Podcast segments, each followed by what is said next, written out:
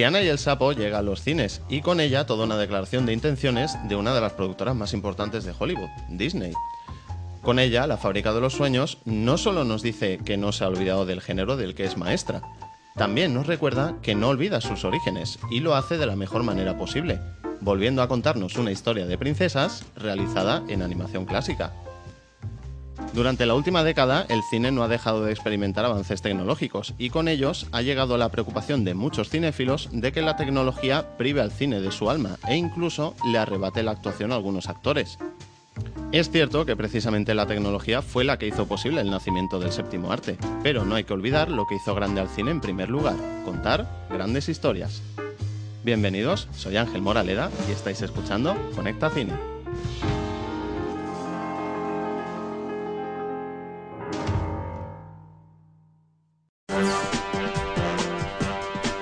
Detectada señal del satélite.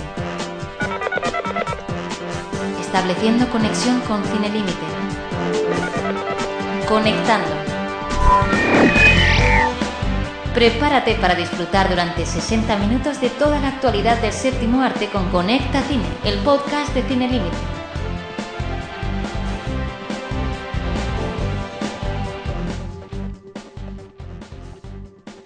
Bienvenidos de nuevo a Conecta Cine. Esperamos que hayáis disfrutado esta semana tanto dentro como fuera de las salas. Y yo sé que tú vienes de ver una película que pesa mucho para los Oscars, María. Pues sí, Ángel, he visto Up in the Air con Josh Clooney, que bueno, pues ya siempre es un placer ver a este hombre, que la verdad es que está de buen ver, ¿no? Todo hay que decirlo, pero aparte es un buen actor y ya demostró ser un buen director. Y, nada, y la verdad es que la película yo pensaba que iba a haber una cosa mucho más simplona y me encontraba con una película que tiene su profundidad, muy buen guion y además pues es sorprendente y no te lo esperas, no te esperas muchos giros del guion. Es una de esas películas con final sorprendente, inesperado. Sí, sí. Es una película que te sorprende. El avión se cae. Apuesta personal. Bien, y el resto de nuestros tertulianos, que sé que habéis visto todos Sherlock Holmes. Sí, hicimos una quedada en Facebook y organizamos un grupo de quien quiere ver Sherlock y la verdad es que acudió mucha gente. Os está hablando Hugo. Exactamente, es mentira, ¿vale? Pero habría quedado muy bien lo del grupo. Nada, la película la verdad es que muy bien. Yo como fan del director, el divorcio con Madonna está claro ya definitivamente que la ha sentado muy bien y después de Rock and Roll y del spot, creo que era para Nike hizo que lo bordó, ha afrontado la adaptación de, de la obra de Conan Doyle y la verdad es que le ha dado un toquecillo muy personal. No es tan, tan suya como Rock and Roll, Snatch o Lock and Stock, pero la verdad es que se nota que es del director. Y si a eso le sumas un reparto que la verdad es que lo bordan, lo bordan. A mí- me han gustado todos, la verdad. La, la chica, la que menos, la Rachel, Mac- eh, nunca me sale el apellido.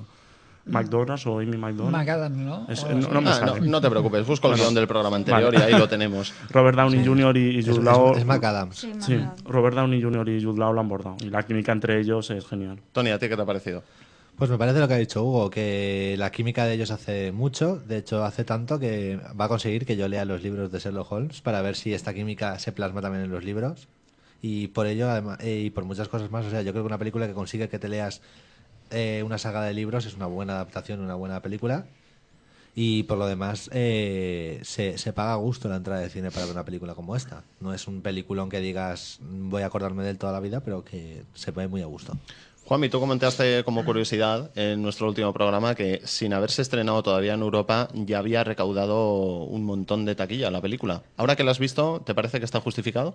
A mí me parece totalmente justificado tanto para los fans de Holmes con los de Richie. Se ha creado un nuevo Holmes para los tiempos que corren. Y el- a mí como fan también de Richie, la dirección es muy sobria para lo que es él. Se podía, podía haber sido un poco más trastocado, más Snatch o Lock and Stock. Y por supuesto he echado de menos cameo de Jason Statham, que no ha salido, me ha decepcionado. Salen, Yo- yo salen creo- prácticamente creo- todas sus películas. Creo que iba dentro del gigante ese con el que se pega en el puerto. Sí, era una biomáquina o algo así. Mm. Pues lo demás es una película muy correcta, sí. Hablábamos de si habría un cameo de Brad Pitt. No, Lo vamos a dejar en... No, ya no lo vamos a dejar en el aire. No, no hay cameo de Brad Pitt. No, Ta- chicos. ¿Para, qué cre- para qué creéis entonces que es la, la perilla esta enorme que se ha dejado él? a lo mejor es para la Yo segunda parte que... que- no se le vea, no quiere decir que no vaya a estar. Yo, Lo yo único- creo que es por Igual el es la mano de Moriarty. Una cosa, la película termina con final abierto. Es que, a ver, el- lo de Moriarty no es un cameo. Lo de Moriarty a los 20 minutos de película eh, aparece, no tiene relevancia, relevancia la trama, pero te lo van presentando para la segunda parte y se nota. Sí, correcto. Y de hecho está a lo largo, la presencia de él, a lo largo de toda la película está ahí. Entonces parece que está bastante planeada ya, ¿verdad? Sí, Sí, no, lo han además, hecho ya pensando. Para los que no hayan visto todavía la película, decir que la película concluye, ¿vale? O sea, lo que es el caso que- que atañe Sí, a la sí, película sí. concluye. Quedaos tranquilos de que no os vais a quedar con las ganas, pero dejan puertas abiertas a nuevos casos. En este caso, casos con Moriarty. como Pero hemos digamos dicho. que acaba cuando comienza el siguiente caso de Holmes. Exactamente. Exactamente. Interesante. Yo he visto Solomon Kane, una producción relativamente pequeña, Mm. que, bueno, de la que no se ha hecho mucha publicidad y que parece que no está muy claro de qué va. Bueno, Yo- apuntar a que es otro relato del creador de Conan. Exactamente. ¿no? Pues es interesante. Yo fui a verla sin ni siquiera haber visto el tráiler. No fui con un amigo, no sabía muy bien qué iba a ver, pero me sorprendió porque la verdad es que es una película que es en general bastante entretenida y en momentos puntuales es muy buena. Es realmente buena. Además, yo creo que puede ser un buen principio para una franquicia. Mm. James Purefoy la verdad es que hace una, una gran actuación y es una película que para aquellos que tengan dudas, como yo las tenía, de si es una especie de película épica, fantástica, tipo El Señor de los Anillos, tipo Daños en Dragons, no es una película que esté cargada de magia, pero sí que el mal está bastante presente y tiene pues sus poderes sobrenaturales. La pregunta que hago en nombre de mía y de los 10.000 personas que nos creíamos que era una secuela bastarda de Van Helsing, ¿se parece a Van Helsing? No, no. ¿Es mejor? No, yo, en, yo tengo a Van Helsing más alta en mi lista, pero no va en la línea de Van Helsing. ¿Es más adulta que Van Helsing? Sí, sí, es, es una película bastante adulta, ¿eh? ¿Realmente te, te gustó Van Helsing? Oye, Sí, a- mucho, a mí, a mí- mucho. A mí, me gustó mucho, la verdad es que sobran mucho para mí, pero es A una película entre, A mí me pareció una peliculilla de Sí, sábado por la tarde, porque no hacen más que cine de barrio. Sinceramente, no, es verdad, no, no le vi nada de chicha, no, no, No, es es que, me, ver, me es- doliera los ojos de ver, Es pero- una película pues como G-Show. El, el director Sí. hace películas palomiteras y ya Bueno, está. a sí. mí y yo me gustó más. Tony, Sí. tengo una petición para ti, para los oyentes. Sorpréndeme. Porque en el programa anterior me sorprendiste con una cosa muy divertida que hiciste y que los oyentes no pudieron oír.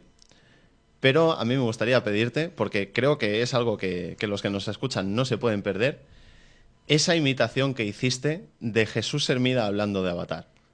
Me gustaría que deleitaras a nuestros oyentes con un minuto de, de esa genialidad que te salió. Pues bueno, Ángel, vamos a ver. Esta película va sobre. Son unos seres, unos seres azules, ¿por qué no decirlo? Azules. Pero tienen mucho que ver con su planeta. Porque no olvidemos, señores, que el planeta es de todos.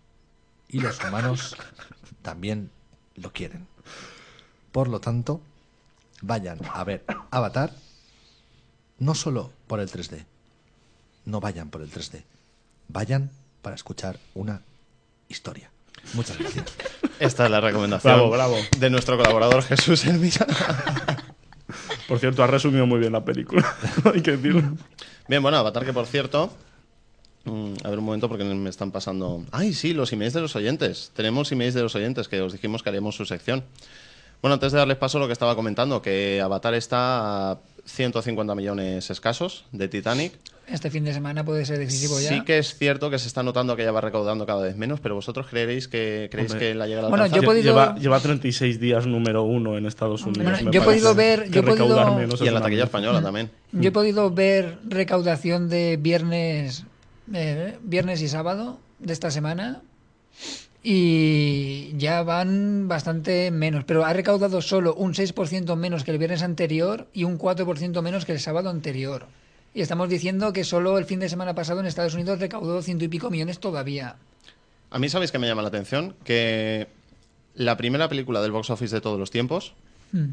es, una, es un drama con tintes románticos y la primera película de todos los tiempos con ajuste de inflación, que es Casablanca, es un drama también.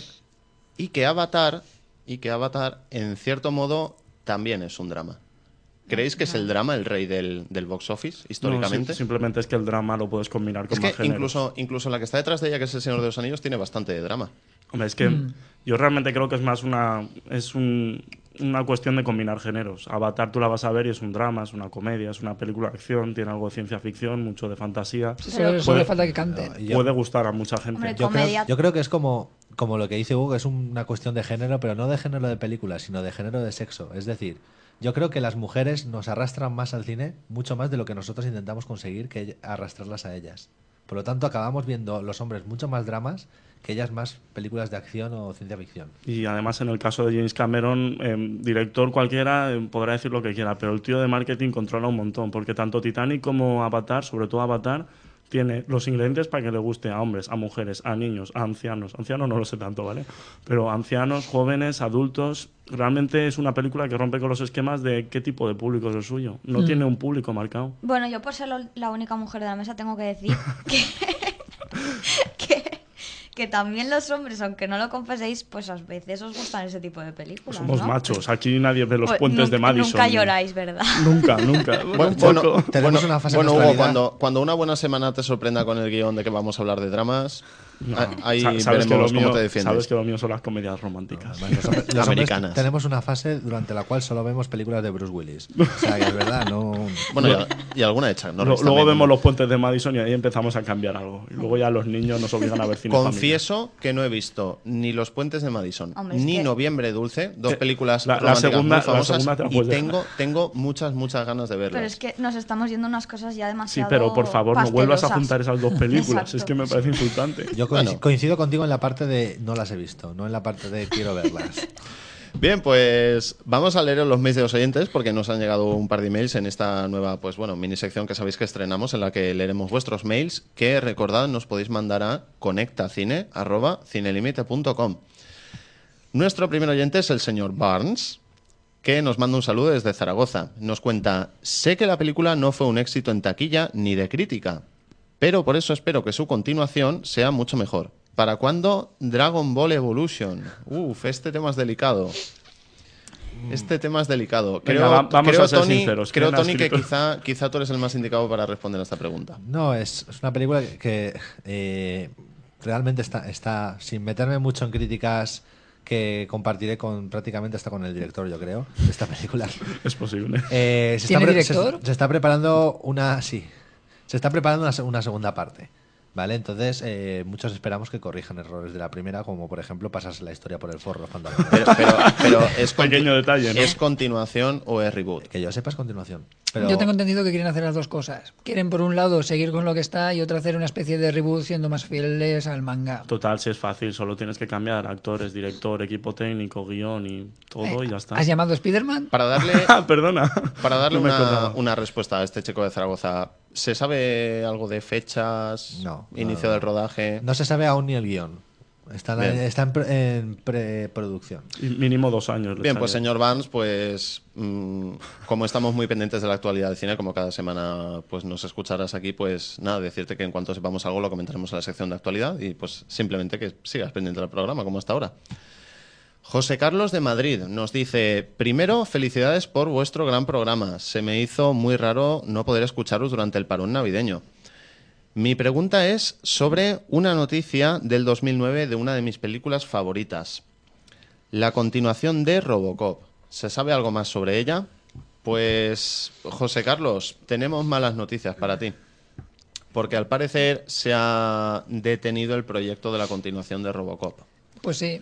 Básicamente porque el director que era, Dar bueno, no me va a salir el apellido, Darren Aronofsky, Ah, Era así. Era Ah, así, bueno, Yo pues- sé que lo ha dejado por diferencias creativas Sí. con los productores, porque los productores querían a Robocop todo CG. Sí, y además Sí, querían era, hacer era una- algo- era un asunto que giraba muy en torno querían a... hacer algo más tirando a Avatar en plan todo Sí, en 3D, sí, muy sí. CGI. Hombre, yo tengo. Hay una cosa que tengo bastante clara de Robocop y es que los ladrones eran muy lentos. Porque entre que el tío sacaba la pistola, se giraba. Ya no digo en una persecución, sino en el coche. O sea, si Robocop te persigue, puedes ir andando. Pero porque Robocop es el que hizo suya la frase de más vale sin prisa, pero sin pausa. Sí, ¿no? Básicamente, la frase No recuerdo haberla escuchado en ninguna de las tres entregas. Pero Sí, bueno, lo, dice por lo, por lo bajín y lo dicen. Bueno, hay, una escena, hay una escena eliminada perdida que le salen ruedecitas de los pies y va en patines. Sí. No, pero bueno. No, yo- es le creíble, Tendría que ¿eh? empujar Luis, porque Bueno, también. perdona, desde el día que R2 voló y luego se le olvida, puede pasar cualquier cosa. Bien, bueno, lo que, lo que yo le tengo que decir a José Carlos es que no se preocupe porque este parón que ha habido por un desacuerdo entre director, productor, forma de hacer la película, que no se preocupe porque Robocop tendrá remake seguro. Ojalá pudiéramos decirle que va a ser en 2011 o 2012, pero si no lo es entonces lo será más adelante. Es una película que va a tener un remake. Esto sí o sí, yo creo que estáis todos de acuerdo. Sí, sí, yo creo- está- estamos de acuerdo. Yo creo Sé- que las nuevas que- tecnologías le harían ganar mucho a la película. A mí es que no me pareció tan. Realmente vale, el tío iba lento, pero. Aparte de eso, eh, creo que es una película que al tener los efectos especiales más caseros, menos ese robot de stop motion que tanto me gusta, no pierde por mucho que pase el tiempo. Yo tengo un amigo que es crítico de cine que me dice, sí, Robocop puede, puede aprovechar mucho de los efectos especiales modernos, pero dentro de Robocop tiene que haber una persona, porque si no, no será Robocop. Es el alma de la película. Claro, eso es lo que quería básicamente el director. Bien, pues estos últimos días han estado bastante animados en cuanto a novedades en el mundo del cine. Si queréis conocerlas, permaneced atentos a nuestra sección de actualidad. Actualidad.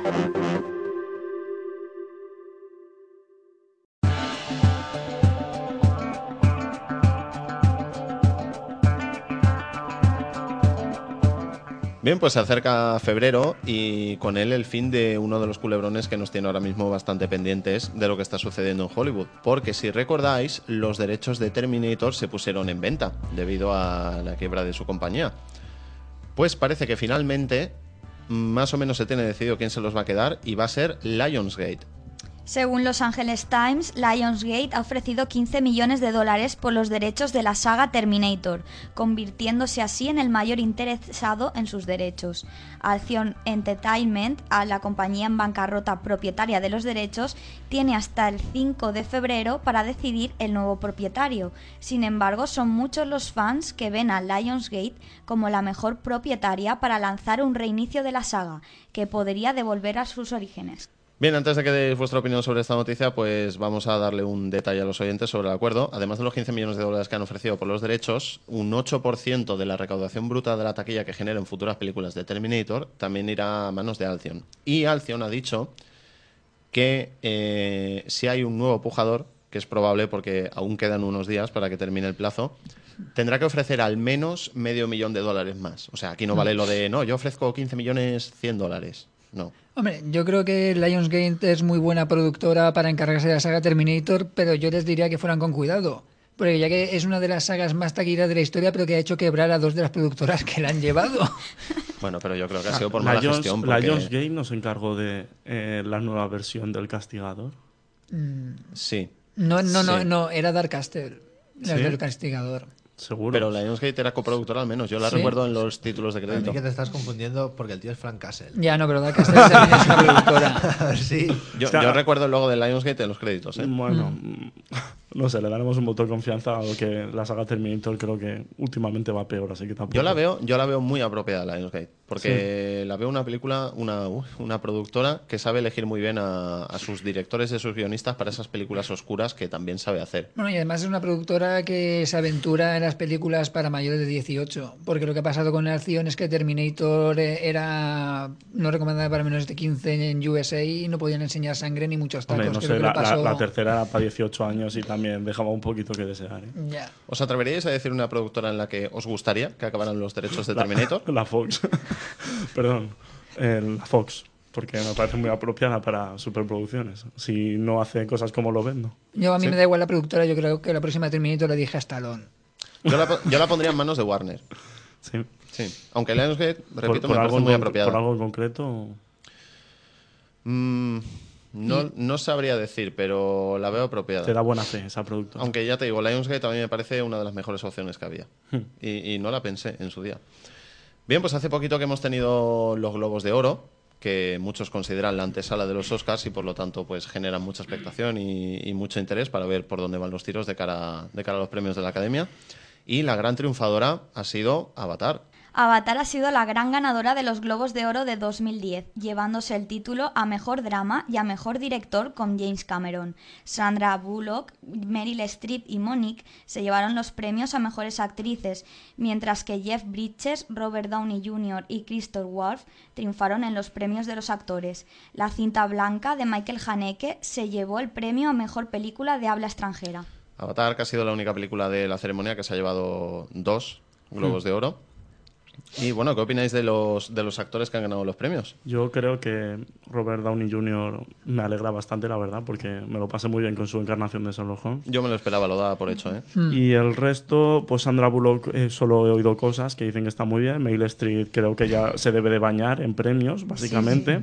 Y Monique... Monique, bueno, me está acordando un chiste que no voy a decir. Que, Ah. no sé, Bueno, algo, Tony, yo, no, yo quería decir simplemente que Robert Downey Jr. se merece el premio. De hecho, es un premio que tiene mucha gente ganas de darle. Y el, el Oscar también hay mucha gente que tiene ya ganas de dárselo a Robert Downey Jr. Pero yo creo que eclipsa, eclipsa a un gran Jude Law, que en mi opinión hace hasta mejor papel que, que él en la película.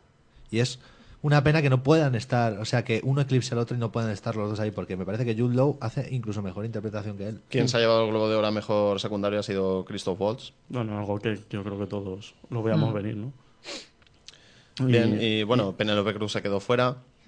Como película extranjera, pues también nos quedamos fuera. La verdad es que no ha sido una gala buena para España, pero bueno, nos da muchas pistas de cara a los Oscars. Mm, No sé yo qué decirte. Hombre, yo personalmente soy de los que prefiere que Avatar no arrase con otros 200 Oscars, porque entonces ya tengo Avatar hasta que mis hijos nazcan. Bueno, pero- yo estoy prácticamente seguro de que ganará Oscars técnicos. Hombre, a al ver, menos. eso, eso, hasta- Seguro. eso es indudable y se lo merece. Pero. Y por cierto, eh, María, nos vamos a ir a ver la cinta blanca. Lo Sí, sí, sabes, sí. ¿no? Vale. Aunque yo tenía esperanzas con el secreto de sus ojos, pero claro, se ve que la cinta blanca es una pasada, que habrá que ver. Entonces, Seguro que Pues ya nos contaréis cuando vayáis Sí, a verla. Bien, y uno de nuestros directores favoritos, JJ Abrams, está trabajando en una esperadísima continuación que durante mucho tiempo fue una incógnita. Tras el gran éxito de Cloverfield, el productor JJ Abrams ha estado eludiendo la posibilidad de una secuela ante los medios, a pesar de las insistentes rumores que apuntaban a ella. Ahora, en una reciente entrevista con la NTV, Abrams ha declarado que se halla trabajando en ella, aunque todavía se encuentra en un estado muy preliminar. De esta forma, parece haber confirmado que volveremos, al volveremos a ver al terrible monstruo que asoló Manhattan en 2008. Mm, ¿Antes o después?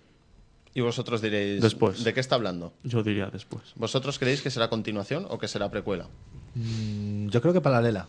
Paralela, ¿verdad? Yo creo que paralela. Tú también has visto los extras de Cloverfield. Yo creo que paralela, aunque tendrá algo posterior seguro ¿Qué- qué para creéis que añadir será? algo más a la historia que no sabíamos. Algo posterior ¿Creéis que será otro punto de vista? Mismo Bueno, que la, cuestión, punto la de cuestión vista? es que en los extras de Cloverfield, en una de las entrevistas que le hacían al director, decía que la película de lo que sí que tenía muchas posibilidades era de, de que se contaran historias paralelas al encontrarse más grabaciones en vídeo de los supervivientes o de los no Yo supervivientes. te digo una cosa, Ángel, no me vas a creer, pero no, no he visto los extras de Cloverfield. O sea, es algo que he supuesto yo, lo que yo haría por lo menos, es algo paralelo. Yo personalmente creo que, vale, estaría bien, pero sería un poco repetirse, ¿no? La gente se quedó con ganas de saber, vale, hay un bicho gigantesco que según eh, los títulos de crédito al final de la película, no sé si decirlo porque es un spoiler en teoría, pero que, eh, spoiler, no escuchéis durante 10 segundos. Bueno, pues dicen, se oye como que el bicho sigue vivo. Está muy extendido en internet. Lo Vale, entonces decir. estupendo, el bicho está vivo porque como bien entenderéis, es un spoiler enorme. Bueno, Y- dan a entender que está vivo. Pero, no está claro. pero una historia paralela también puede darse de alguien que sepa más Es del que, bicho, bueno, que se va- entere de vamos, más a informar a, vamos, vamos a informar a la audiencia. La cuestión es que Cloverfield, eh, esto es muy típico de JJ Abrams, tiene muchos easter eggs que se llaman, que es información oculta. Y bueno, entre las curiosidades diremos que entre algunos cambios de escena hay un fotograma, entre vari- varios fotogramas en conjunto en la película, que muestran monstruos famosos de Hollywood, en blanco y negro. Sí, sí, sí, sí. La Sí. Godzilla posando con... Al, bueno, al principio de la película, pues ya sabéis que sale el logo de Dharma, abajo a la derecha. Y al final aparece eh, un segmento de audio extraño que puesto al revés es la, la voz del protagonista Diciendo que... diciendo mientras está- agoniza, mientras agoniza que todavía está vivo. Yo, Yo- yo lo que me pregunto es, ¿se, volver, ¿se llamará Monstruoso 2? Bueno, aparte que, Más monstruoso todavía. aparte que, que- aparte que monstruoso, Monstruósame de nuevo. Aparte que monstruoso era un spoiler título porque era la película era Proyecto Cloverfield.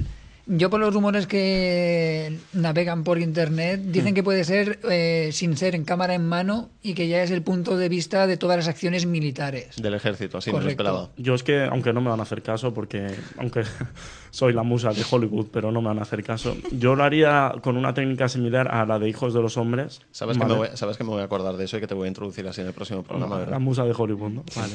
Yo eh, lo haría eh, con una técnica similar a la de Hijos de los Hombres. O sea, basado más en planos secuencias, eh, con la cámara siguiendo a los personajes a ras de suelo y si- sin que aprovechar el Es recurso. muy dura de rodar una película con planos tan largos. Por ¿eh? eso- por eso mismo, pero es que- Hugo es un fanático de los planos secuencia. No, no, ¿y pero lo digo, lo digo porque el problema que tenía Cloverfield, por ejemplo, a mí me gustó más Rec por eso, es que Cloverfield iban cortando. O sea, realmente iba grabando cámara en mano, pero iba a base de pequeños cortes. Cada 10 segundos eran pequeños cortes.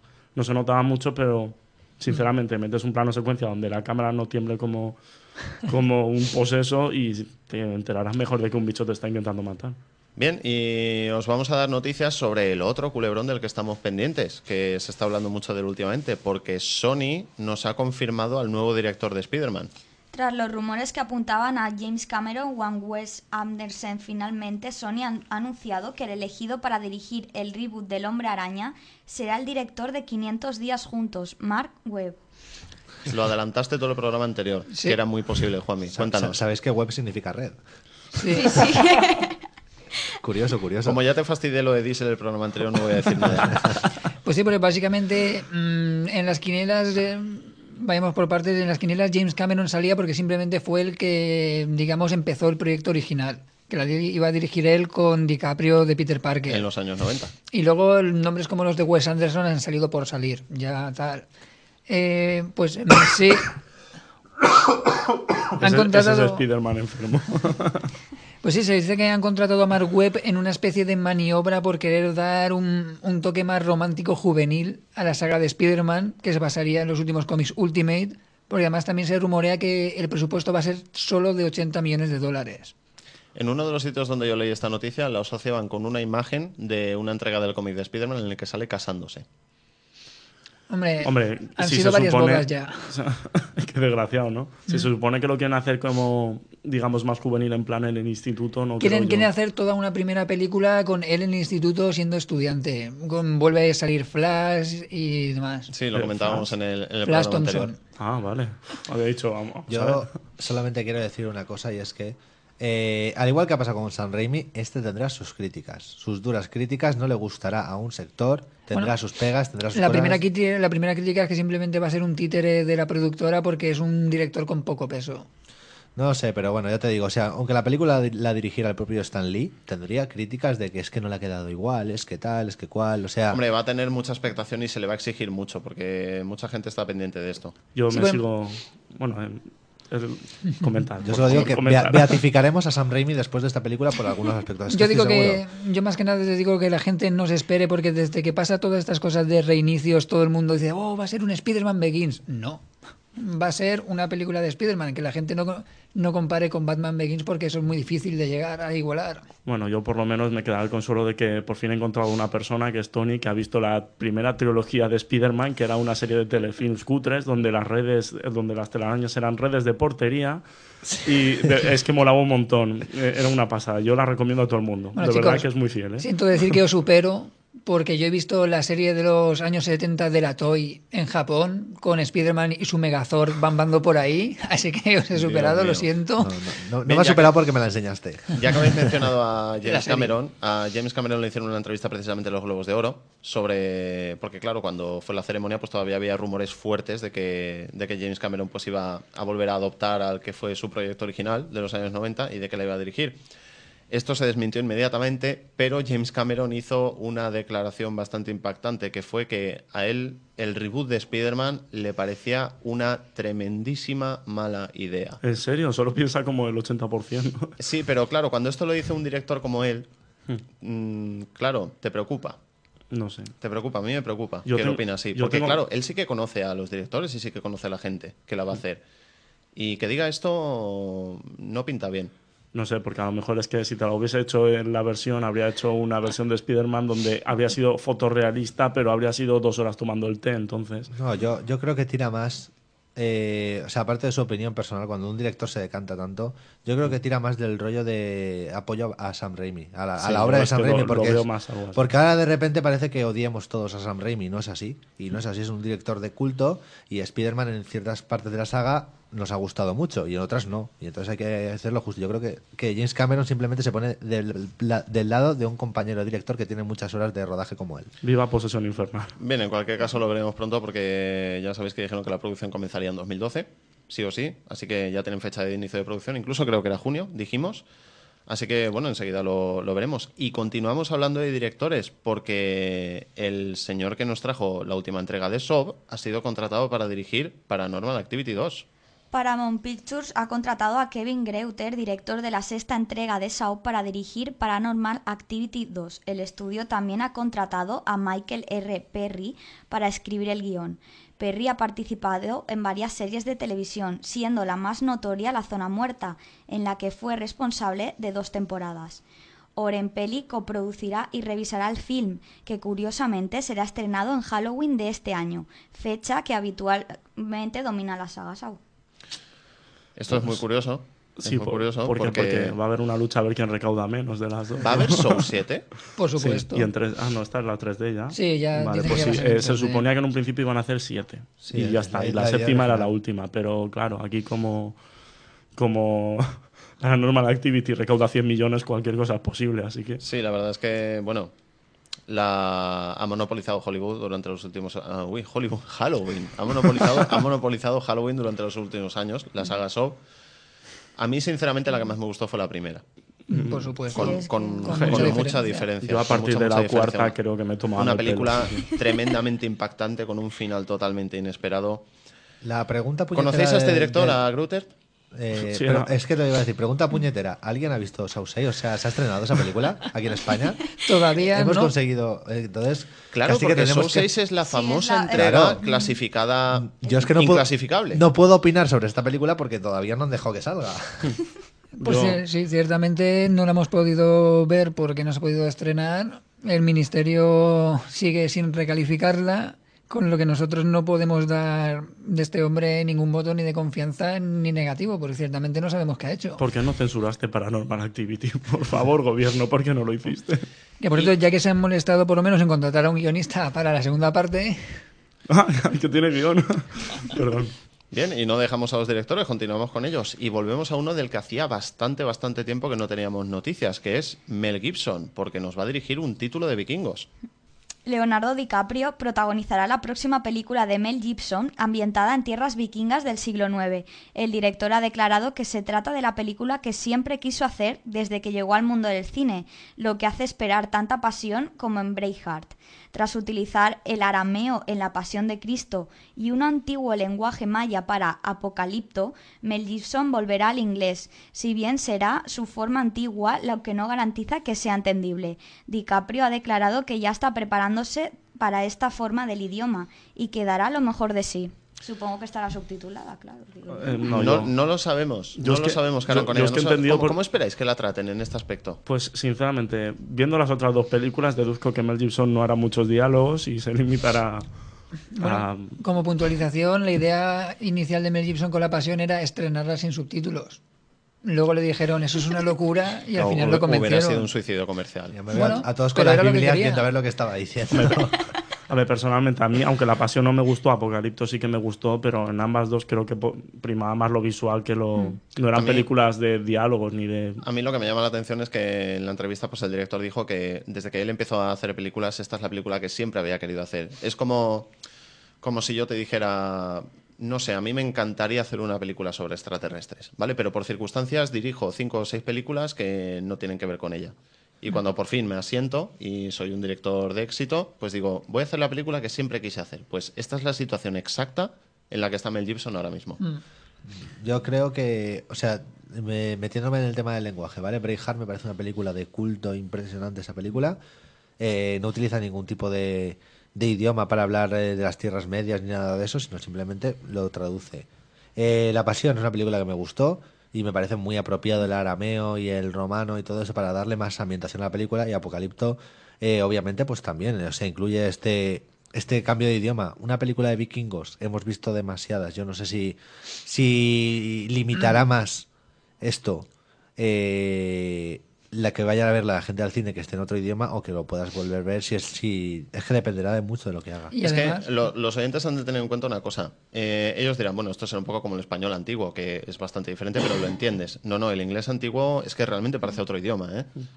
Yo sigo diciendo que es que yo creo que es cosa de- del guion, sinceramente. No va a hacer un guion muy extenso en diálogos. Y además veremos cuánto tarda en rodarla porque como se junte con Thor en, en los cines vamos a tener variedad de vikingos. No sabemos nada de fechas, Mm. pero me imagino que no querrá tardar mucho en hacerla. Bien, pues antes de pasar a tus rumores, Juanvi, que sé que nos traes algunos y además bastante importantes, Un par, un par. yo traigo un par de noticias para María. Me da miedo. Una es buena, Vas a ser madre. una, una te va a gustar, No. una te va a gustar y la otra no te va a gustar. ¿Cuál prefieres primero? Pues primero la mala, claro. La mala. eh, Johnny Depp va a empezar a rodar Pancho Villa ahora ya en invierno. Pancho Villa. Cuando acabe de Turis. Sí.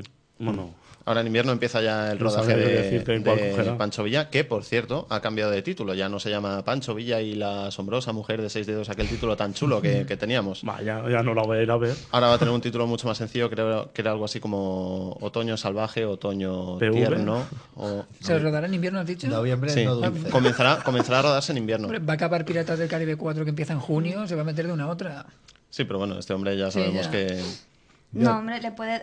Como él siempre hace personajes peculiares, pues yo creo que. Sin le duda, puede sin duda dar- será una buena película, pero yo, yo sí. digo que es una mala noticia para ti, porque sé que a ti no te gustaba que hiciera este papel. No, no, no. A ver, que siempre. pen- Tú te imaginas a Pancho Villa, pues tampoco como el Johnny Depp que estamos acostumbrados a ver.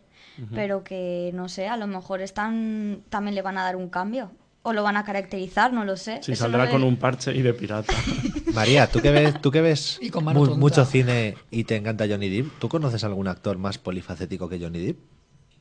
Mm, Mike Myers. Es que es difícil. No, ¿eh? no, no, no digo que haga papeles más exagerados o tal, sino me metería en Eddie Murphy directamente por encima de Mike Sí. Myers. Digo, más polifacético. Es que es, una, es que es un actor que es que, no sé, es camaleónico. Yo lo llamo así. Porque es que se puede hacer cualquier cosa. Excéntrico. De hecho, si le das dos monos, puede hacer malabares subido a un trapecio. No, hombre, hay personas que dicen, no, es que si no hace algo excéntrico no es bueno. No, Pero no bueno, yo creo No, que... pero realmente hay mucha gente que desconoce los papeles más serios. Bien, y ahora te voy a contar la noticia buena, que puede ser, puede salir algo muy grande de esto, porque ese director que a ti te gusta tanto, que es Tim Burton, según parece, quiere dirigir la historia de Blancanieves. Pero ¿Ah, sí? atención, atención, porque no quiere dirigir la historia de Blancanieves convencional. Quiere dirigir una historia que girará en torno a la bruja de Blancanieves, a la madrastra maligna. Ya, ya hay una película que creo que la madrastra es Sigourney Weaver, que se llama Snow White, la verdadera Sí, historia. que pero no, no, no, es- no, no, No no va me por ese acordaba camino. ya de esa película. No va por ese camino. Pues es un proyecto bastante ambicioso personal que tiene y está buscando productor.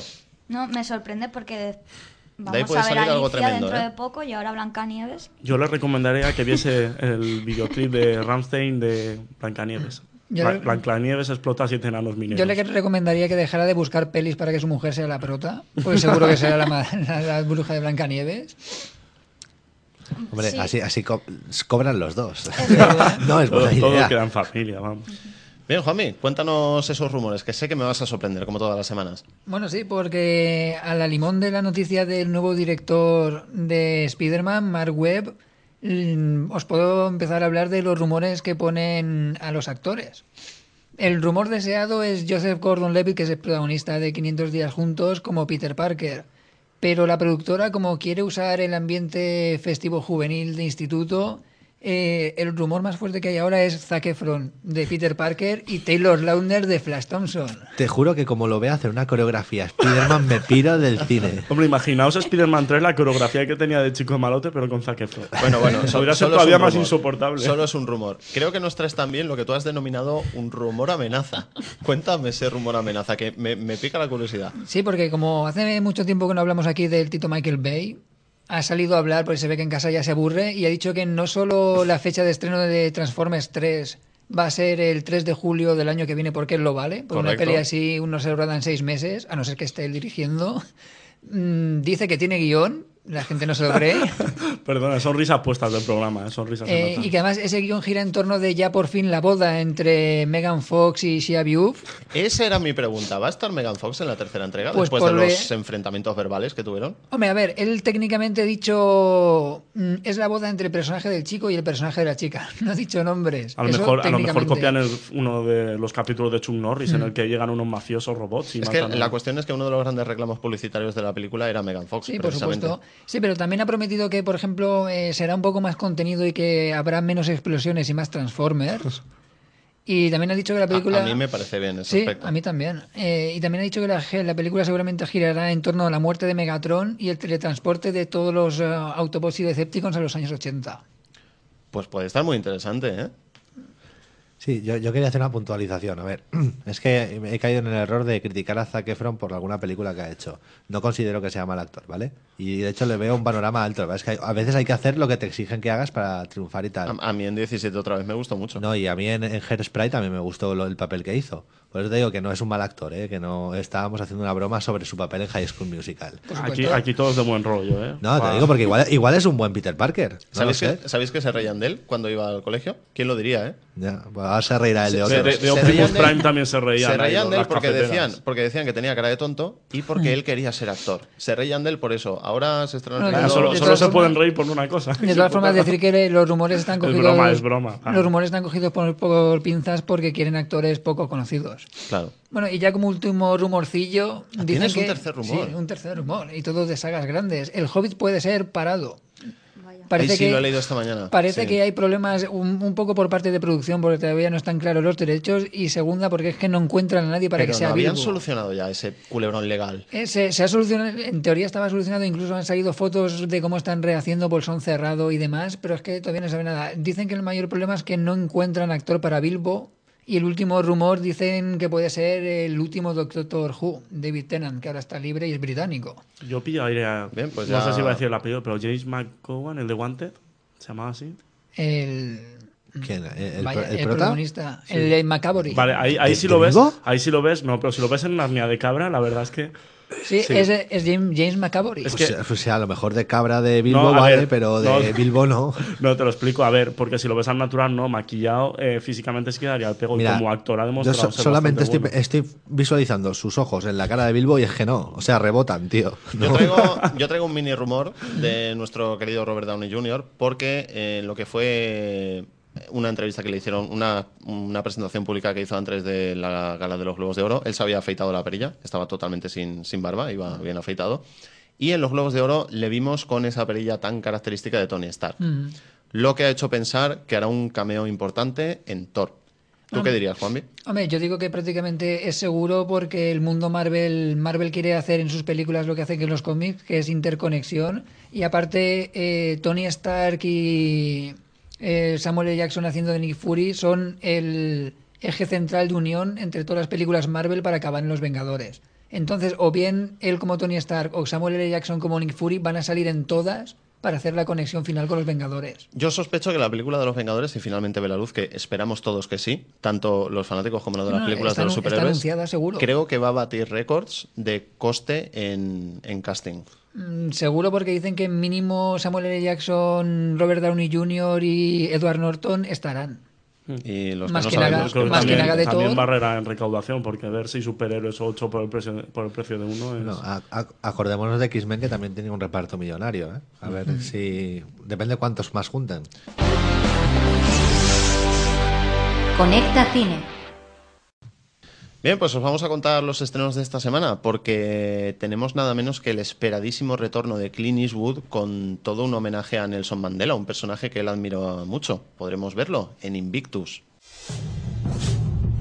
Hoy toma posesión el presidente Mandela en Pretoria. Deberá equilibrar las aspiraciones de los negros con los temores de los blancos. Recordad este día. Es el día que nuestro país se fue a la mierda. Hermanos, hermanas, es el momento de construir nuestra nación. Los blancos apoyan a Sudáfrica, los negros a Inglaterra. ¿Cuándo es la Copa del Mundo? No se emocione demasiado. Son un auténtico desastre. Me han invitado a tomar el té. ¿Quién? El presidente. Dime, François, ¿cómo podemos soñar con algo grandioso cuando no tenemos nada con lo que soñar? ¿Cómo hacer soñar a todos cuantos nos rodean? ¿Qué quería? Creo que quiere que ganemos la Copa del Mundo.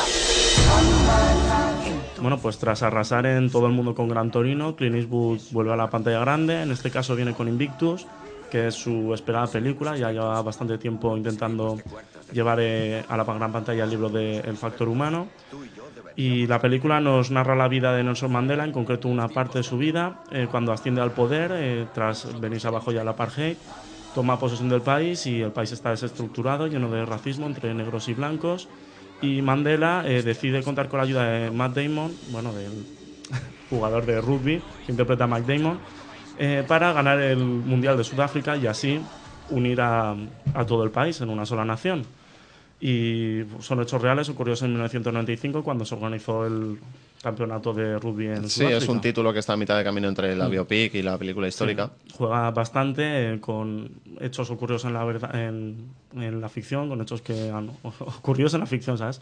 Hechos que han ocurrido en la realidad con hechos ficticios y nada, la verdad es que destacar sobre todo la película que era una de las películas no con la que tenía más aspiraciones para los Globos de Oro ni a los Oscars, pero la verdad es que ha sido una de las películas que por lo menos en el papel de Morgan Freeman, que vuelve a participar con Clint Eastwood después de Sin Perdón y Million Dollar Baby, el papel que hace Nelson Mandela dicen que básicamente es Nelson Mandela, no es que se vea un actor interpretándole, no, es que se vea al propio Nelson Mandela.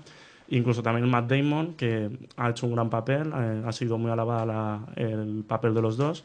Y bueno, eh, una película de Clint Eastwood en estado puro que recomendamos aquí a todo el mundo porque la verdad es que eh, ha recibido muy buenas críticas. Como curiosidad decir que uno de los actores es el hijo de Eastwood, Scott Eastwood, que bueno, es su segunda película, la otra también fue una producción de su padre y pues bueno, poco a poco pues se va abriendo camino en, en el cine. Y es que parece que esto se llevan los genes. Sí, bueno, Porque tenemos, los mucho- genes- tenemos muchos ejemplos de hijos de directores que empiezan actuando en películas de sus padres y después se convierten en directores incluso. Pues sí, yo creo que también hace un poquito el enchufe, ¿no? Pero luego si están ahí, eh, Bueno, realmente yo, están... yo prefiero creer que el talento se hereda. No, ¿Por claro que no? sí, te pueden enchufar a una película, pero salir gran- 3, hay un- 4... hay un gran actor que es familia director y no tuvo enchufe, Nicolas Cage. Por supuesto. Ah, pues ahí tenéis un buen ejemplo. Exactamente. Y además, que a Clint Eastwood se le perdona todo, leches. Eastwood, Bien. prende fuego un hospital que no pasará nada, tranquilo. Y a pesar de que estemos en enero, nos vamos a ir de vacaciones. Y nos vamos a ir de vacaciones con todo incluido. Jason y yo nos estamos planteando seriamente divorciarnos. Y por eso vamos a ir aquí. Es Disneylandia para adultos. Os lo vais a pasar bomba. Tienen una oferta muy buena para grupos. Esto parece un salvapantallas. Se pueden ver los peces que hay debajo del suelo. Bienvenidos al Edén, su itinerario. Terapia de parejas a las 6 de la mañana. Creo que aquí hay un malentendido. Nosotros nos apuntamos a la parte divertida. O participan en el paquete entero o se quedan sin nada. Pues necesitaremos algo de tiempo para hablar de nuestros sentimientos. ¿Qué tiene de malo? Mi marido quedó atrapado entre unos tiburones. ¡Es hora de sacar las escopetas y matar tiburones! Los dientes de un tiburón rasgaron mi piel. ¿Solo eso? Quizá jugaban conmigo antes de zamparme. Quítense la máscara. ¿Quiere que nos desnudemos? No llevo gallumbos. ¡Desvístanse! ¿Tiene el trasto al aire? Sí. Empieza la fiesta. Gracias por traerme a la isla de los problemas. Bueno, pues después de una película histórica, vamos a una comedia medianamente romántica, como las que a mí me gustan, con muchos tintes de comedia un poco gruesa, que es todo incluido. Sí, Película, bueno, es una comedia que nos cuenta un poco lo que hay después del romance, realmente. Sí, em, clave de humor, em, humor muy farray, diría yo, o muy Judah Patru, si queréis. Bueno, la película es una, eh, la historia de varios personajes, eh, cuatro matrimonios en concreto, cuatro parejas. Eh, realmente una de las parejas es eh, está superando una crisis después de una terapia y le han regalado como si fuera eh, la fase final de la terapia es irse a un crucero, a una isla, ¿vale? Donde superar ya sus últimas crisis y ya, digamos, reformar el matrimonio. Y va a invitar a que la acompañen otras tres parejas amigas que también tienen problemas matrimoniales ¿Cuál es y el pro- que se van a sumar a la aventura. pues ¿cuál es el problema? Que las otras tres parejas acaban estando peor que el matrimonio, que en teoría estaba en problemas.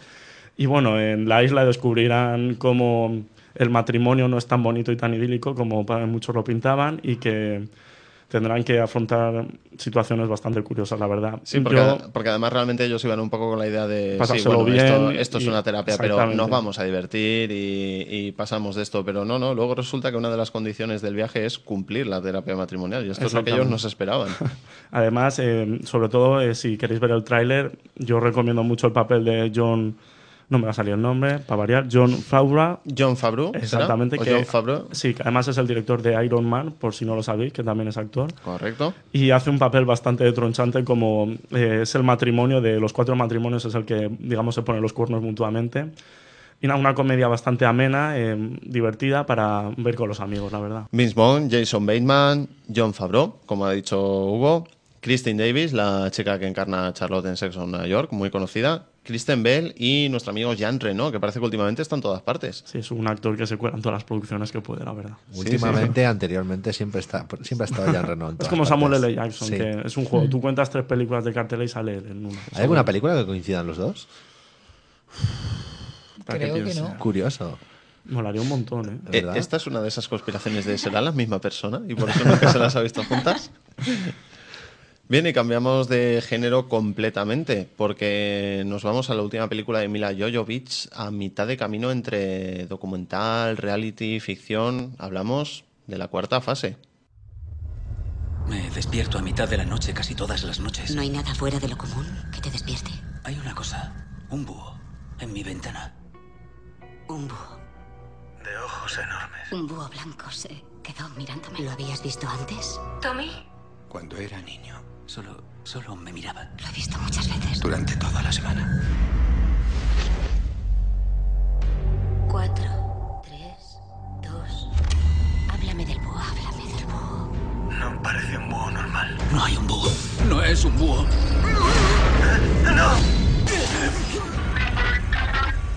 Esta voz habla en sumerio, la lengua más antigua que ha existido. En las esculturas y grabados del arte sumerio se pueden ver hombres con trajes espaciales y máscaras de oxígeno, y naves que recuerdan al Apolo. ¿Crees en las teorías sobre abducciones? ¿Hablas de abducciones extraterrestres? Nunca en mi vida había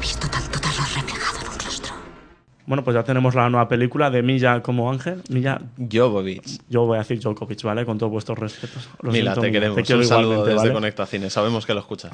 bueno, es la cuarta fase, eh, la última película en utilizar el sistema de Shaky Cam, que creo que se pronuncia así, pero ya sabéis, no voy a decir nada más de pronunciaciones a partir de ahora, ¿vale?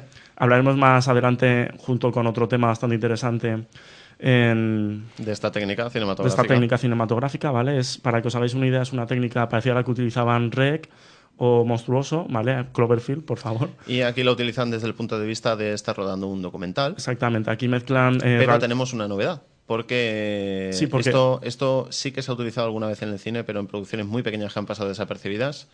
Porque en muchos momentos de esta película vamos a tener dos imágenes en pantalla. Porque de hecho la- la- es que la película combina eh, las grabaciones reales con el- una película ficticia que reconstruye los hechos y de hecho la propia Mila Lokovic, Mila Jokovic o Mila Jovovich, ¿vale?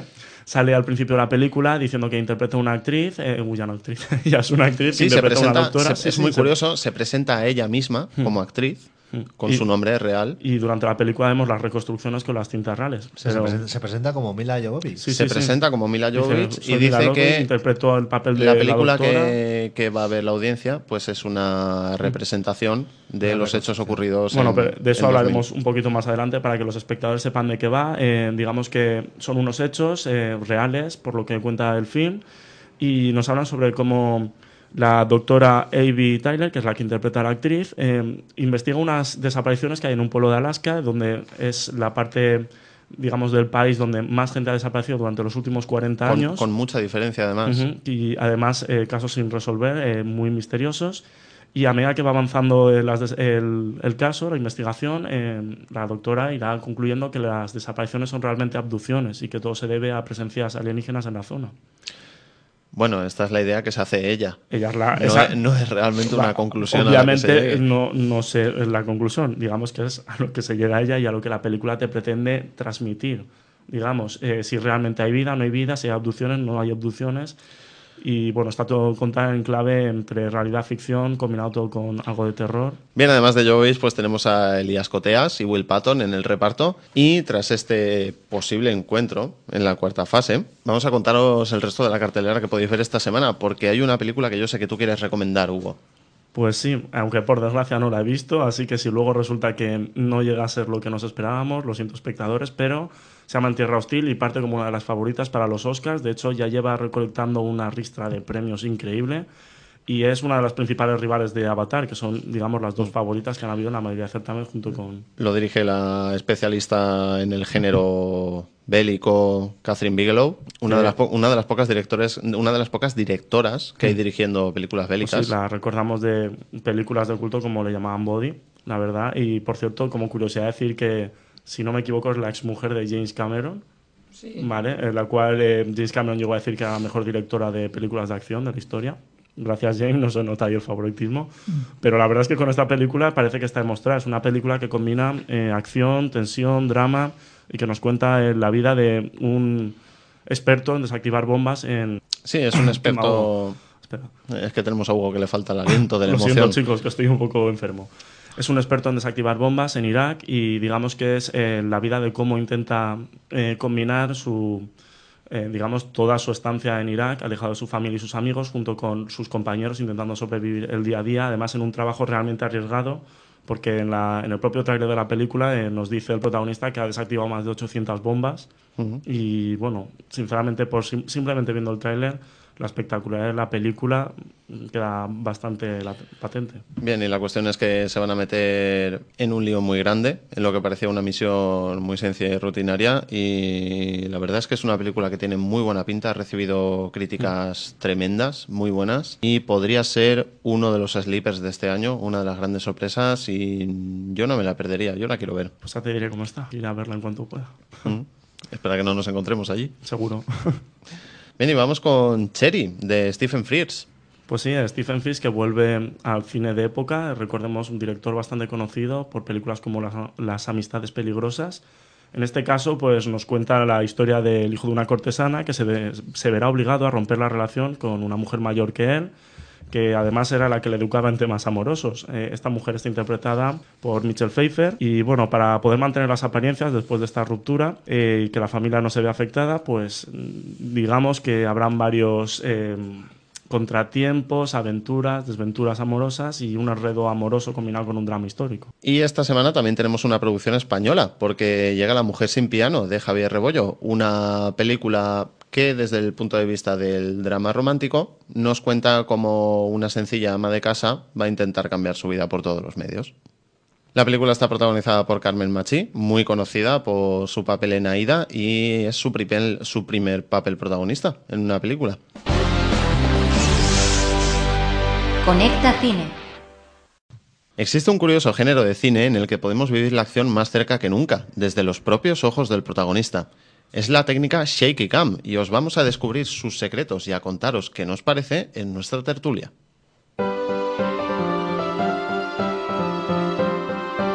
La tertulia.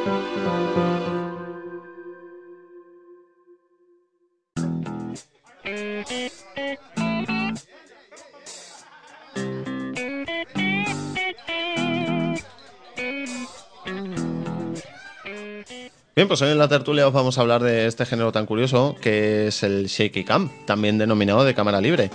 Es una técnica cinematográfica donde se desestabiliza, se, hace más irregular la filmación a propósito, algo que, bueno, siempre se intenta buscar lo contrario y que la imagen sea lo, lo más fija y nítida posible.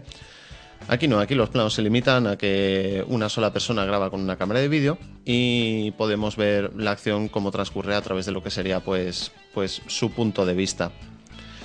La técnica, pues bueno, ofrece un estilo entre documental y amateur, a la vez que transmite un realismo que da esa impresión de no estar preparado, da la impresión de, ser realmente, de no obedecer a ningún guion ni a ninguna producción hecha de antemano. Y pues bueno, ofrece ese dinamismo, esa inmersión, la inestabilidad, la tensión general que te provoca este tipo de imágenes. Se suele utilizar pues para dar un sentido pseudo documental a la película o para imprimirle esa estética cinema verité. Si se modifica adecuadamente, se puede utilizar para que sea una película rodada en un tiempo anterior, ofreciendo la estética característica de cada década, ¿vale? Con este lavado que se le hace, este ruido que se le, que se le añade. Y pues bueno, como contrapartida, realmente lo que sí que tiene esta técnica, y alguno de vosotros me lo podréis confirmar, es que si se abusa de ella, pues puede producir mareos y, y un poco perder el sentido de, lo que está transcurriendo y de la acción. ¿A vosotros os ha pasado en alguna película de este género? Cloverfield, y eso que me gustó, ¿eh? pero En los cines americanos se ponía una señal a la entrada de Cloverfield que avisaba de este efecto, de que podía ocurrir. Era muy curioso. Yo lo he visto en internet. Hombre, yo directamente no, pero un amigo mío sí que lo vivió en sus propias carnes con el principio de Hancock, que está un poco grabado también en Shaki Cam cuando se ve a Hancock persiguiéndolos a los tipos asiáticos por la autopista. Y a un amigo mío le pasó y tuvo que estar mirando al suelo el resto de la película. Bueno, también yo creo que tu amigo era especialmente sensible. Y había comido algo en mal estado. Porque- Bueno, y, y estábamos en una fila 5. Hay una película que yo sé que tú eres un gran fan de ella, Hugo, que es de Evil Dead, donde se utilizaba esta técnica. ¿A ti qué te pareció? Pues hombre, era un recurso bastante curioso porque digamos que como no tenían presupuesto para sacar al- el demonio, digamos el aura marina que despiertan con el Necronomicon, recordemos que es una película donde unos amigos en una cabaña leen un libro maldito y pues salen demonios. Pues digamos que lo que hacían es utilizar la cámara como el punto de vista del demonio y ponerla encima de un carrito. Iban por el bosque con un carrito. Era una película bajo presupuesto. Y la verdad es que eh, luego se convirtió en las otras dos secuelas, se convirtió, incluso teniendo más presupuesto, como en un toque personal. Y era en plan, no sacamos al demonio, pero te hacemos ver a través de sus ojos para que palpes la tensión de... Mm.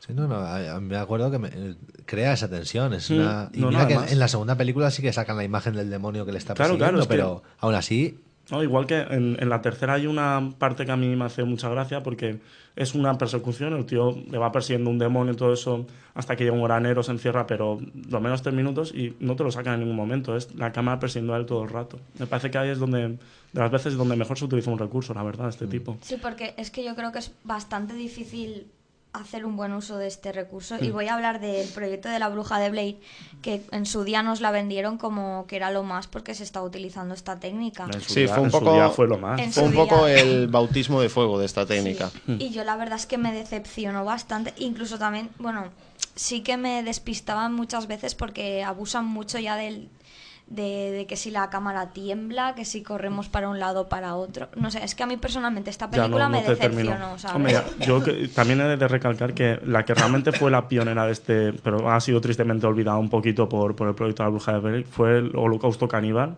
que digamos que a la Mm. prima donde utilizaba este método, incluso a mí me pareció mejor que en la bruja de Blair, la verdad, porque además la película, como es consciente de lo que habéis dicho, que utilizar toda la película este recurso puede marear un poco. Digamos que hay una parte de ficción que es como si fuera una reconstrucción y otra que utilizan el material que se supone que han encontrado. ¿vale? Son un grupo de reporteros que se van a Amazonas y al final, digamos que desaparecen y encuentran su material. Digamos que han sido presa de los caníbales y es una película bastante fuerte, la verdad. Y en esta, en esta película en concreto funciona muy, muy bien esta técnica. Te mete dentro de la película y a veces hace insoportable, la verdad. Sí, es una, es una técnica que se utiliza mucho para ensalzar la acción de la película. Se ha utilizado con este propósito, por ejemplo, en producciones como Twister o Salvar al Soldado Ryan, incluso. Mm, digamos, para meterte en la piel de la guerra o haya el peligro de un recurso natural, lo suelen utilizar. También se utilizó en una producción española, en REC. También aquí hemos utilizado Mm. este, esta técnica. Sí, pero yo creo que eh, producciones, lo que falla de la Shaki Cam es querer hacer producciones enteras. Que te puede llegar a marear, puede llegar a molestar. La gente en Cloverfield en la primera Rec se mareó mucho. Por eso, más o menos, en Rec 2 una cosa que se agradece es las cámaras de los geos que son más estables, pero supone son más profesionales.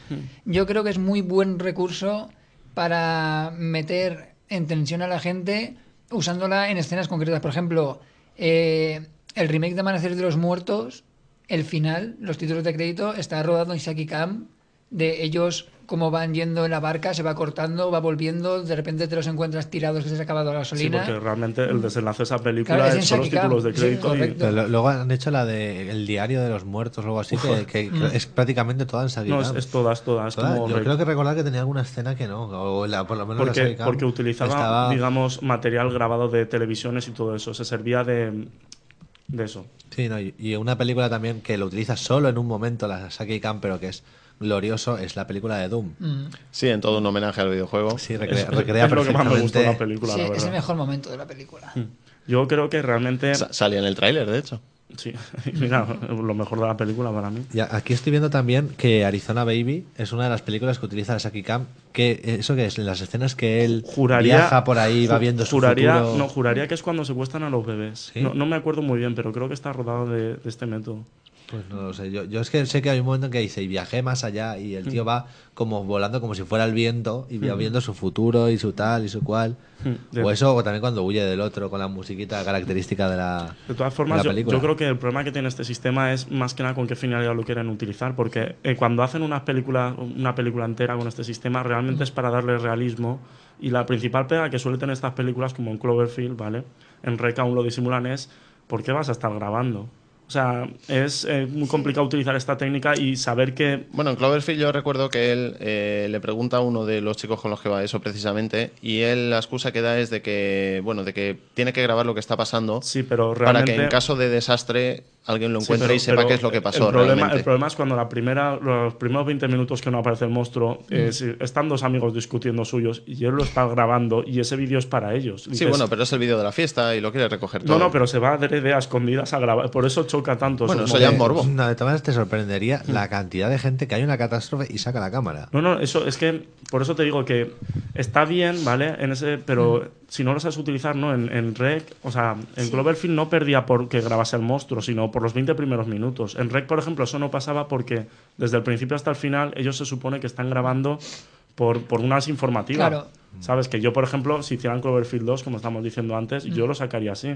Os recuerdo, os recuerdo un rumor que surgió de que el director de Hostel, que es mm, Eli Roth. Eli Roth, iba a hacer una película en la línea de Cloverfield sobre Mm. una invasión extraterrestre y seguramente la mayoría de la película sea shaky cam, si no toda. ¿Y a ti quién te ha dicho que Cloverfield no es una invasión extraterrestre? Ah. ¿Te lo ha dicho JJ Abrams? No, lo que pasa Ah, es que lo que ah. pasa es que yo esto lo advertí a la audiencia porque como los rumores van cambiando, no Hmm. quería que Bueno, esto es se que- confundiera con Cloverfield 2, como efectivamente os ha visto que Cloverfield 2 no es de Eli Roth y es otro proyecto diferente. la cuestión de Pero va a ser shaky cam.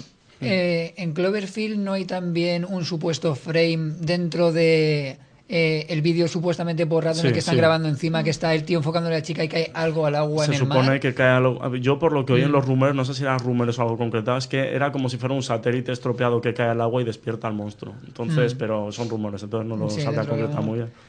Pero bueno, el caso es este sistema como si lo utilizan más como recurso en una película de ficción o si hacen toda una película de ficción con este sistema, porque realmente hay pocas películas que lo utilicen en toda la película. ¿No? Digamos, están es, que yo creo, es que yo creo que a tenor de lo que has dicho tú del fallo de Cloverfield de por qué vamos a seguir grabando tal, en el proyecto de la bruja de, la bruja de Blair está la cámara encendida hasta en los momentos que el asesino los tiene cara a la pared. Sí, es Claro, que con lo que dice, es- bueno, es que esto ya canta, Eh, chicos. sí, ¿no? es que esa es la historia, que por ejemplo yo estoy con Hugo en el sentido de que Rec está completamente justificado desde el Claro, principio ahí aceptaron bastante el Mm. utilizar rollo informativo. Sí, no, no, sí, pero eso sí, pero es que, que, claro, al hacer toda la película entera en Shaki Cam, con esas cosas sí que tienes excusa de Washington Control después tal, pero hay ciertos momentos que, sobre todo en los desenlaces de las películas, canta que se esté con la cámara ahí en medio si hay un asesino o Sí, hay por- un algo. porque además eh, es gracioso porque la putada, para mí, con perdón eh, decir esta palabra, la putada de estas películas, lo he repetido, sí, vale, lo he repetido. La A de estas películas es que, y siento decírselo para futuros proyectos, es que todas van a acabar igual. Porque... eh, La siento- cinta se acaba, ¿no? eh, claro, es que tú no vas a grabar como, eh, digamos... es que- No, porque ahora llevan tarjetas de memoria súper por chulas. ejemplo, grabar ahí días la única, la única que voy a decir es Rec, porque si Rec 2 deduzco que sabréis cómo acabó la primera, ¿vale? La mayoría de espectadores. En Rec 1 es el ejemplo. ¿Cómo acaba la película? Pues acaba como acaba porque no puede acabar de otra manera. No puede acabar bien, por así decirlo. No puedes acabar que tú estás grabando tú una película en cámara en mano y la última imagen es, eh, lo has grabado, sí, tronco, apaga Sí, y lo la- llevamos la a montar. La verdad es que es un género que, que induce a pensar que va a acabar de todo menos bien, ¿verdad? Claro, pero es que realmente no suele acabar bien. Yo... Es lo que estábamos comentando de que siempre se induce a tener un falso final o muy forzado porque no puedes hacer muchas cosas con él. Eh, pues molaría un final de Mike, tío, lo hemos logrado, lo hemos grabado, Pulitzer. De manos. Hay, hay una película así que medio acaba así, no lo voy a decir, ¿vale? Porque es de las que hemos dicho, ¿vale? Pero para que no sepa la gente, pero es curioso porque ahí es cuando cambian a ficción. O sea, si no combinas eh, este sistema con ficción, Mm. digamos así, no puedes terminar una película de otra manera o que resulte tan creíble. ¿Vosotros creéis que uno de los problemas de este género, sobre todo cuando la película se rueda completamente, en Shaky Cam es que empobrece la actuación de los actores? No. Depende, a veces sí y a veces no. Por ejemplo, en Paranormal Activity, toda la parte con Shaki Cam demuestra que no son actores. Va- no, vamos a ver. Yo creo que disimula mejor a los malos actores. Exactamente. pero no Yo- yo empobrece lo a los lo que buenos. pasa es que yo creo que descuidan, descuidan estos aspectos. Porque realmente, si tú le quieres dar una sensación de realismo, no vas a coger a estrellas o actores expertos, sueles coger a gente que Mm. no es profesional. Además, el actor no suele prepararse tanto las actuaciones, les deja más libres. Claro. Y por si fuera poco, es una película que te pone en situaciones algo raras. Por ejemplo, a mí La Bruja de Blair lo que me gustó más o menos sí que interpretar medianamente bien. En Rec la gente decía que lo hacían muy mal. En la segunda, desde luego, sí, pero te lo pasas bien, ¿sabes? No, pero vamos a ver, en la segunda depende de quién estemos hablando. Al- al- algún obviamente. geo sí, algún geo No, sí, pero... lo, lo decía por el geo en concreto. Ah, vale, vale, vale. Pero, pero lo- los protagonistas, o incluso el chiquillo, realmente consigue que tenga No, ganas no, de y- que le pegue la torta. Y, y Es que a mí, es no, y que a mí me llamó la atención porque en la primera película dijeron que actuaban mal, luego cuando salió la segunda me llamó la atención que la gente decía, es que en la segunda actúan mal, en la primera lo hacían bien. Ya, pero eso, de la es, gente. eso es el efecto que estaba hablando yo de Spider-Man, que todo el mundo adoraremos a Sam Raimi después de la próxima trilogía. De todas formas, el género de Shaki Cam también te pone muchas preguntas porque, claro, Rec, tú dices, jolín, qué profesional es el cámara que está un tío queriendo tú comerle has- la has- yugular no, y no, no, has. Has- has visto Quarantine? El No, remake. no bueno, visto, el no. Quarantine yo no sé si en Estados Unidos lo hagan así, pero parece que graben con una Steadicam y haga efectos de grúa cuando el cámara quiere, ¿vale? Porque de verdad el cámara es la leche. Y de hecho se carga un zombie con la cámara y no se rompe, o sea... Llegan- En Quarantine es verdad, es- ahora que lo recuerdo es verdad, es el tío, el cámara es Rambo. El cámara, no, no, y le dice, oye, graba", y le hace unos planos con una grúa que se supone que Hombre, la yo mano. conozco a cámaras que son como Rambo, ¿eh? Hombre, pero- que grabarían hasta el último momento. El no, cámara no, del último superviviente. Mira, Por un Shaki un documental Cam. Bien, este género parece algo relativamente reciente, pero realmente se empezó a experimentar con él ya en los años 60, en algunas películas de los años 60. Y ahora parece que vuelve a estar de moda, porque tenemos varias producciones que, que lo han utilizado mucho, como la saga tanto de Re como de Quarantine, Cloverfield, Paranormal Activity. Y ahora vuelve también en- con este aspecto más pseudo-documental pseudo que comentábamos que se le puede dar en la cuarta clase. Vosotros, por, vosotros La- por la qué cuarta creéis la cuarta fase, perdón.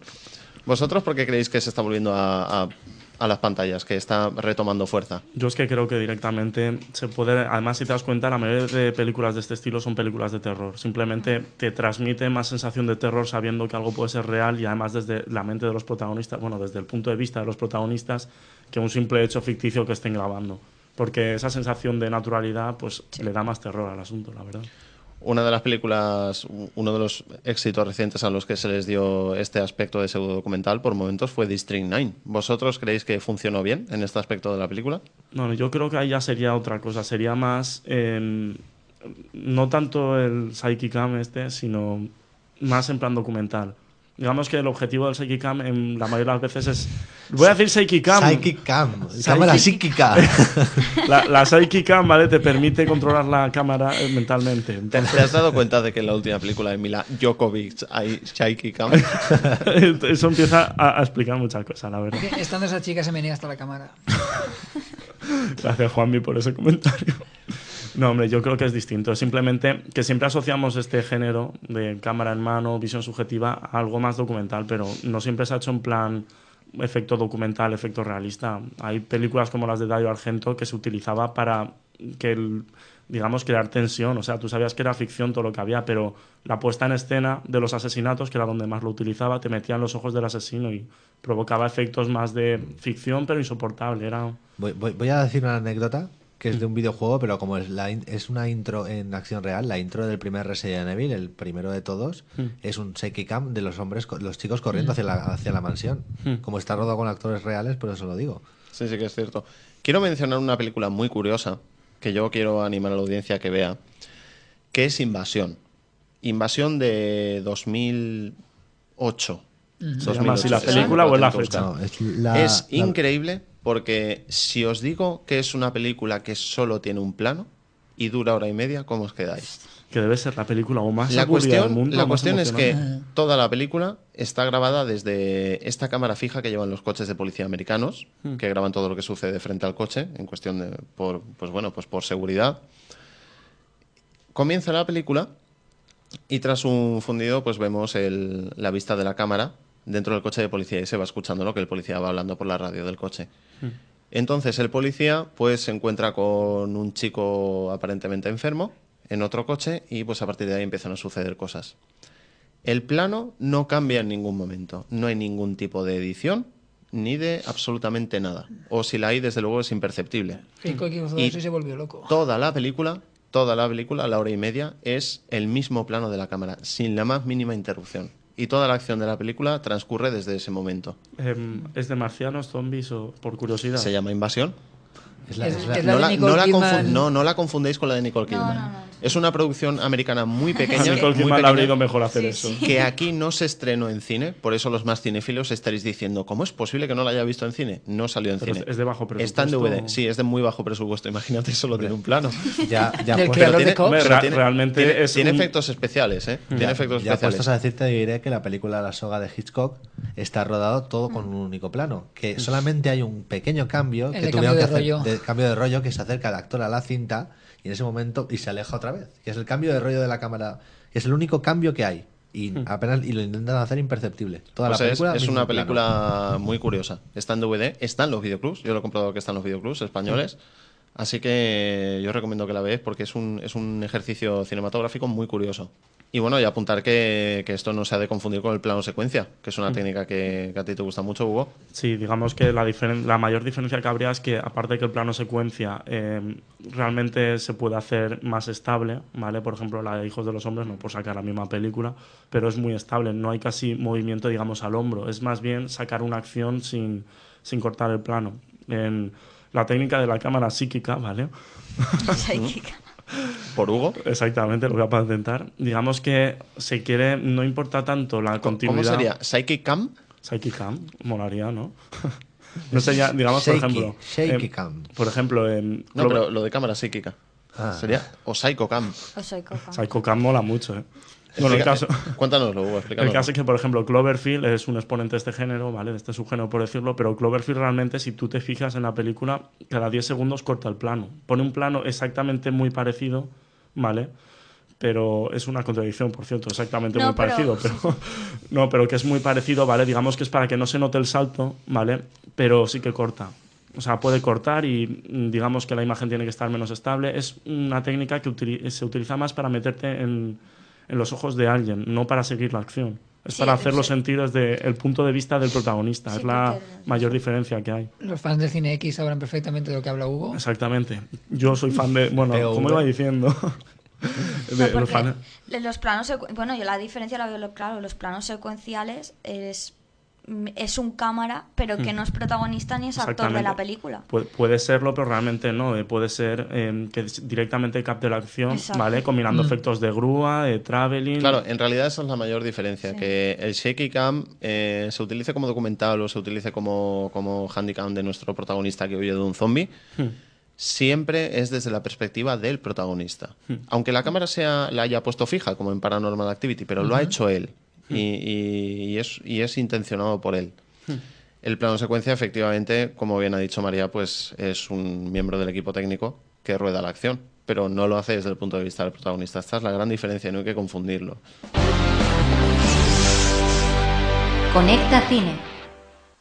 Bien, hasta aquí el programa de esta semana. Se despide de vosotros nuestro equipo de tertulianos, no sin antes recordaros nuestra dirección de correo electrónico, conectacine.cinelimite.com, donde ya sabéis que nos podéis mandar pues vuestros mails con cualquier pregunta, cualquier cosa que nos queréis contar, quizá incluso algún rumor interesante que encontréis.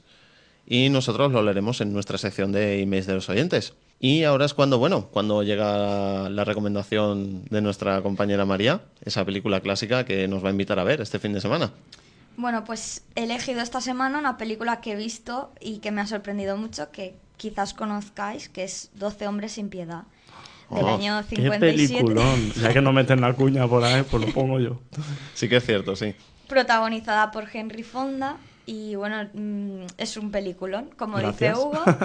Está, bueno, sin, por si alguien no sabe de qué va, pues va, la película empieza al final de un juicio cuando un jurado popular tiene que irse a, a pensar el veredicto, ¿no? O sea, saber si es culpable, si es inocente, tienen que decidir pues sobre la vida de un hombre. Además sabiendo que la, La- sentencia la de va ser- exacto. no va a ser si floja, lo vamos. declaran culpable, pues puede ir directamente a la silla eléctrica. Hugo, ¿nos recomendarías alguna película? Ah, sí, os Antes recomiendo de una. irte. Sí, a patentar mi cámara psíquica, ¿vale? Pues antes de eso, yo recomendaría La Boca del Miedo, película de John Carpenter. Peliculón que no sé por qué, peliculón, pero como una casa. Que ha caído un poquito en el olvido, eh, además porque ha envejecido un poco mal, la verdad. Es eh, del 94, creo, por ahí, pero envejeció ya en su época, se nota un poquito más vieja.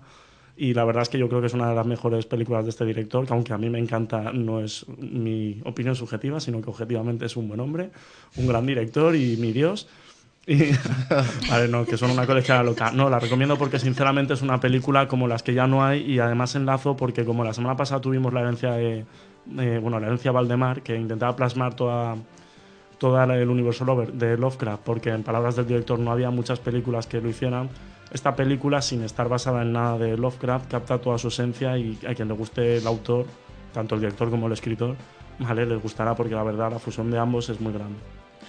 Se despide también de nosotros Tony, que ya nos ha recomendado Sword of the Stranger, pero no sé si además nos traes alguna recomendación más. Pues mira, para aquellos que os guste el cine asiático, pero además no, no, no estéis lanzados al manga, os recomiendo una película de, Jackie Chan, New Police Story. Una película eh, dramática de él, pero no, no por así lenta o pesada. Es una película de acción, de drama y de, artes marciales. Y, nada, la podéis encontrar en, en DVD perfectamente. Yo lo tengo en DVD. Me la podéis pedir a mí, no hay ningún Sí, problema. Si, si me veis en la calle, me la podéis pedir, que os la dejo. New es. Police Story, recomendada por Tony. Eh, Hay varias de Police Story, es la última, conservó-. Es la última entrega. Sí. ¿Conservó el título en español? Eh, sí, sí. Sí. Sí, aunque no tiene que ver con la saga, no es el mismo protagonista, pero, pero es, es muy buena película, la recomiendo. Y nuestro tertuliano especialista, Juanvi, que, bueno, ya nos recomendaste Sherlock Holmes. Ahora que ya la has visto, seguramente volverías a recomendarla. Por supuesto, yo, Pero yo, yo voy a recomendar a la Necesito gente algo nuevo para nuestros oyentes. algo nuevo. Hombre, yo recomiendo a la gente que salga de casa. Es, es Está un, muy- es un muy buen bien. comienzo. No, de que digo, está muy bien que todos hayan recomendado DVDs y tal, pero aquí esto hay crisis, la gente que consumir se tiene que ir al cine, palomitas y tal. Aparte que los que no hayan visto Holmes ni Avatar, que vayan a ver, que vayan Creo a que no ver queda las- nadie. Es que el portero. creo, Bueno, de- decirle a los oyentes que en el momento de decirlo ha mirado a Hugo. que vayan a verlas ya. Y por mi parte, hombre, la cartelera mm, va a llevar grandes cosas. Yo recomendaría a la gente que viera Up in the Air, porque seguramente a lo mejor George Clooney tiene tirón, pero no hemos hablado mucho de Jason Reitman, que es el director, que su primera película, Gracias por fumar, fue grandísima. Y yo creo que Up in the Air es una gran película y les recomiendo a la gente que vaya a verla. En Tierra Hostil, en Tierra Hostil. Recomienda en Tierra Hostil. Eh, cuando salga y la vea, la recomendaré si es buena. Maldita sea. Bien, la semana que viene Hugo nos contará qué tal estaba. Porque, como ya he dicho, pues bueno, pues una de las grandes revelaciones de este año. Desde aquí agradecer a los cines UGC Cine CITE por su colaboración para realizar este programa y nosotros volveremos la semana que viene con más noticias, más estrenos y más rumores y os seguiremos teniendo al día de todo lo que pasa en Hollywood y sus alrededores. Hasta entonces, seguiremos escuchándonos.